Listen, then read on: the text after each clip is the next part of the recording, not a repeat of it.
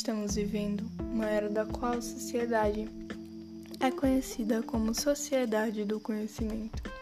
Isso se dá pois as informações são transmitidas rapidamente pelos meios de comunicações globais. Dito isso, buscamos entender a importância de serem introduzidas tecnologias educacionais. Quando se refere às tecnologias educacionais, se englobam todo o material criado pelo ser humano para extensão de suas capacidades. Hoje, há uma discussão sobre a implementação delas em sala de aula, pois uma parcela dos profissionais de educação não estão aptos e também por acreditarem que tais métodos tirarão o foco da aprendizagem. Já por outro lado, existem profissionais que acreditam que o computador em sala de aula é um avanço educacional. O computador é uma ferramenta educacional, tendo como foco o aluno no controle do processo de ensino e aprendizagem.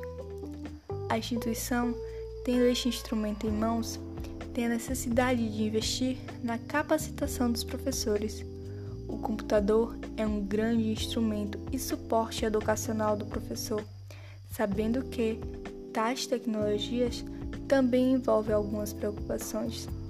Desta forma, o professor deve estar ciente que tal mudança não deve ser imposta do dia para a noite, e sim que seja uma introdução, uma construção gradativa de tal conhecimento. O mundo se encontra em constante evolução e as escolas precisam preparar seus alunos para o que lhe espera fora dela.